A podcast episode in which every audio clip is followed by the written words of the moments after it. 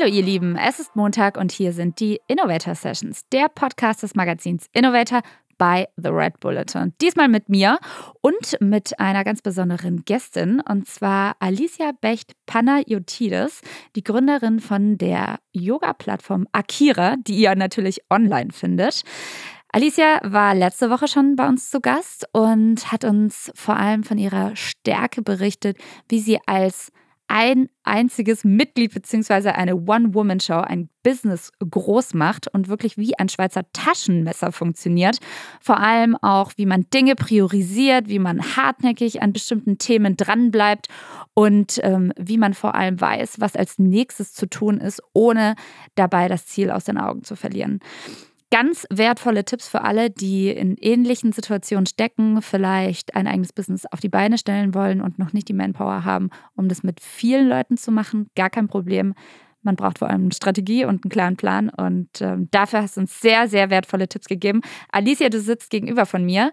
Ich freue mich sehr, dass du jetzt auch wieder zu unserer Toolbox-Folge am Start bist. Hier geht es nämlich gleich um deine Inspirationsquellen und deine Lieblings-Apps, Podcasts, Bücher. Aber an der Stelle erstmal Hallo. Hallo, ich freue mich auch sehr, wieder hier zu sein. Ja, wie immer starten wir direkt rein und zwar mit der allerersten Frage.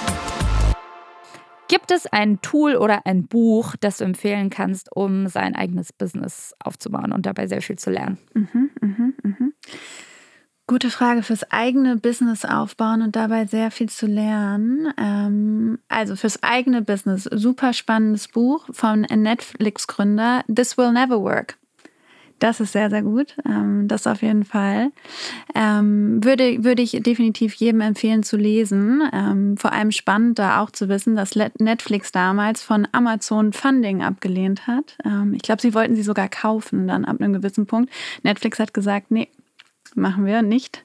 Krass. Ähm, und Netflix ist ja damals gestartet als, ähm, als DVD-Verleih, der digital die DVDs verschickt hat. Ne?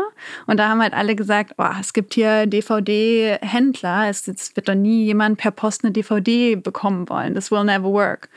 Ähm, und dann haben sie gesagt, doch, doch, und sind dran geblieben. Und ja gut, am Ende, das nächste, was dann jetzt kam, das Netflix von heute, haben sie das dann eben nochmal digitalisiert und sind, sind weiter dran geblieben. Ähm, ja, und das ist, glaube ich, ganz spannend, diese, diese Aussage auch, this will never work, ähm, weil das, das kriegt man sehr häufig als Gründer gesagt und dann testet man doch. Und wenn man auch merkt, dass was funktioniert nicht, gut, dann macht man es halt nochmal ähm, und, und weiß es dann und dann nochmal und irgendwann funktioniert es. Hm, cool, sehr, mhm. sehr spannend. Also das ist ein super Buch. Ja, ja ich glaube aber noch ein zweites, wenn wir davon sprechen. Das ist nicht super. Das habe ich nicht ähm, meinem Partner letzte Woche in die Hand gedrückt, als er meinte, er braucht mal wieder ein neues Buch. Und das ist von Clayton Christensen, How Will You Measure Your Life? Was ist die Aussage von dem Buch? Oder worum geht es in dem Buch? Genau, und worum es in dem Buch geht, also Clayton Christensen ist eben Harvard, Harvard Business Professor, ähm, der das Innovators Dilemma geschrieben hat und, und er nimmt eben die Business-Theorien und wendet die aufs Leben an und auch aufs eigene Leben. Und das finde ich super gut, weil man zum einen da diese ganzen Theorien lernt, die Welche man dann... zum Beispiel? Mh, mm, zum Beispiel ja, das äh, Spannende ist zum Beispiel das Innovators Dilemma. Also das zum Beispiel als, als Theorie, da geht es ja darum, dass zum Beispiel Nokia damals ähm, weiter dran geblieben ist, ihre Nokia-Handys zu machen, Marktführer waren. Und dann irgendwann kamen aber Smartphones und Nokia selbst hat nicht mehr investiert in-house und irgendwie kleinere Unternehmen haben es gemacht und haben sie irgendwann dann überrannt und waren dann halt diese Disruptive Innovation. Und genauso ist es ja zum Beispiel auch für Startups, also da auch ganz spannend, ähm, dass dass halt die Großen, also oder wie zum Beispiel eine Commerzbank, macht halt das, was sie macht und dann kommt halt ein N26 und inzwischen ist ein N26 mehr wert als eine Commerzbank. Ach, das ähm, war mir gar nicht bewusst. Ja, ja, wow. doch. Und das ist dieses Innovators Dilemma, dass man irgendwann sich halt in seinem Erfolg sozusagen schwelgt und denkt, ach super, aber nicht mehr innovativ bleibt. Und wenn man natürlich kein Geld hat oder die Kunden kennt und was digitalisieren will, dann ist man einfach innovativer. Mhm. Ich glaube vor allem dieses Thema auch nicht so viel Geld zu haben, weil dann musst du nämlich überlegen, was du machst. Ähm, ja, und das ist auf jeden Fall das von ihm, das ist eigentlich so das Bekannteste. Ähm, aber genauso auch bei ihm in diesem Buch How Will You Measure Your Life ähm, Thema, Thema Culture, dass man sich auch in der eigenen Familie fragt, welche Kultur will man kreieren. Und das finde ich zum Beispiel auch ganz spannend, deswegen hat es auch meinem Freund mal gegeben, ähm, dass es nicht nur im Unternehmenskontext gilt, sondern auch ähm, bei einem selbst und dass man das auch nicht outsourcen sollte irgendwann, sondern zum Beispiel auch bei Kindern. Ähm, will man eine Kultur von, du wirst gelobt, willst du eine Kultur von, ähm, dein Kind soll kreativ sein, was für eine Kultur willst du haben? Und du als Eltern jedes Mal, wenn du deinem Kind sozusagen ein Feedback gibst, solltest du überlegen, zahlt es auf diese Kultur ein oder nicht. Hm, spannend, mhm. richtig spannend. Gerade ja auch in meiner, genau. in meiner Ecke. Schenke ich dir ähm, auch das Buch. Ja, bitte. Alicia, welche App hast du zuletzt für dich entdeckt? Mhm. App, die ich zuletzt für mich entdeckt habe. Ähm, ich glaube, meine Go-To-App wird, wird für immer sein, irgendwie Canva, habe ich vorhin schon drüber geschwärmt. Ich finde das wirklich eine magische App. Ich finde die super. Aber zuletzt entdeckt habe ich ehrlicherweise echt vor zwei Tagen runtergeladen, Arrive. Mhm. Und da bin ich gespannt, ob ich es nutzen werde. Das ist nämlich das Gorillas für mhm. Designprodukte. Das habe ich gehört. Die liefern mhm. auch so iPhones und so ein Kram. Genau, die oder? liefern dir ein iPhone, die liefern dir eine Aesop-Seife, die liefern dir, ich weiß nicht, die Lululemon Leggings. Also da wird, doch, da, da, wird alles geliefert. Sogar Chanel-Make-up. Okay, krass. Aber eigentlich ist es aus meiner Sicht, ich, ich dachte, es sind nur Tech-Sachen. Ich habe nämlich auch schon von Arrive mhm. gehört, beziehungsweise lief so ein Typ bei uns letztens im, äh, im Hof rum, ähm, aber ich glaube, gerade für so Last-Minute-Geschenke ist wahrscheinlich auch praktisch, oder? Ja, genau. Das dachte ich nämlich auch. Deswegen habe ich es runtergeladen und fand es eine spannende App. Und ich finde, sie ist gut aufgebaut. Also, ähm, aber für Last-Minute-Geschenke eher. Ich glaube jetzt nicht, dass ich da jetzt spontan heute Abend mir ein iPhone ordern will. aber vielleicht nochmal schnell eine Yoga-Leggings, genau, weil du Kaffee drüber geschüttet hast.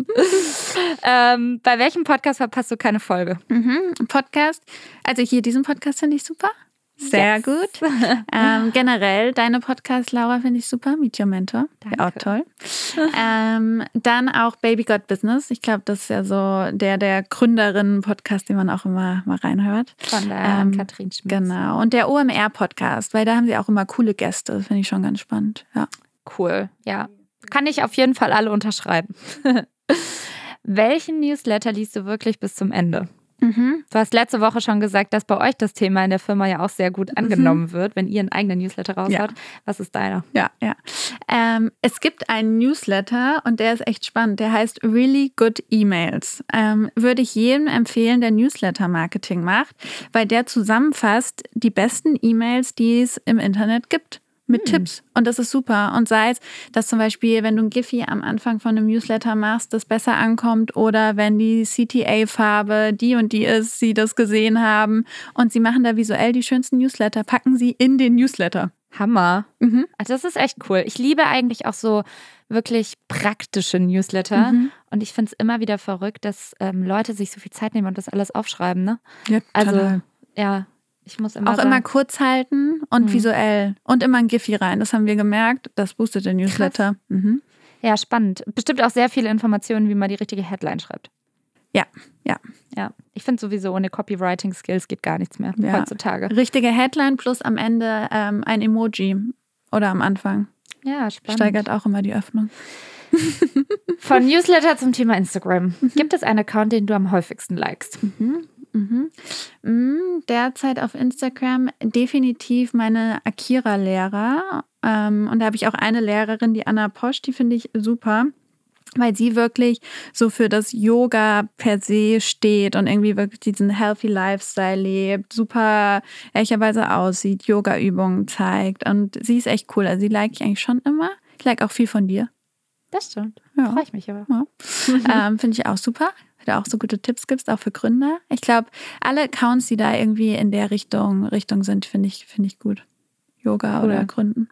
Ja, also ich muss auch sagen, wenn man seinen Instagram-Feed wirklich bewusst kuratiert, kann man da auch echt gute Infos rausziehen. Ja, voll.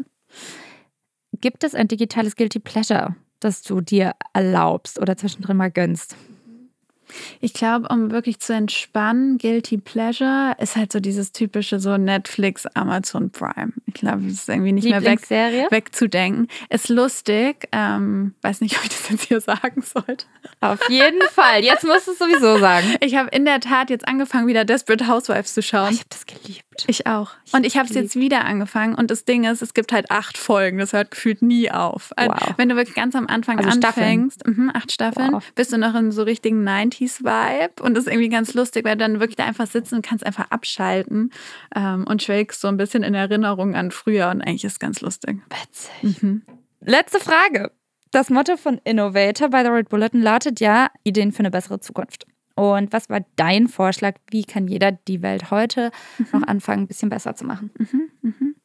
Mm, ich glaube, wenn jeder anfangen würde, mehr Achtsamkeit so in sein Leben zu bringen oder sei es auch vielleicht morgens einfach mal aufzuschreiben, für was er an dem Tag dankbar ist und so ein bisschen mehr Dankbarkeit rauszubringen, glaube ich, würden wir alle in einer bisschen netteren Welt leben, weil wir alle merken würden, wie gut es uns geht, ähm, für was wir alles auch dankbar sind und dass wir vielleicht auch gar nicht, gar nicht viel mehr brauchen und dementsprechend dann auch zum Teil vielleicht auch unseren Konsum auf jetzt wieder ein neues iPhone und wieder die neuen, das AirPods und wieder das runterfahren würden. Und ich glaube, das wäre ganz schön und gleichzeitig dadurch dann wahrscheinlich auch reflektieren, dass es uns eben sehr gut geht und anderen Menschen nicht und wie können wir denen denn helfen. Ich glaube, wenn das jeder Mensch ein bisschen mehr machen würde, wären wir in einer besseren Welt. Absolut. Und da hilft Yoga ja auch sehr genau. gut. Da hilft Yoga auch super. vielen, vielen Dank, Alicia. Das war es auch schon wieder für heute mit unserer kurzen und sehr knackigen Toolbox-Folge bei den Innovator Sessions, dem Podcast des Magazins Innovator bei The Red Bulletin. Wir freuen uns auf die nächste Session am Montag mit euch. Nicht mit Alicia, aber dafür mit einem anderen neuen tollen Gast. Bis dahin, macht's gut, abonniert uns auf allen Kanälen, lasst uns Feedback da und wir freuen uns auf die nächste Runde. Bis dann. Danke, Danke. Alicia.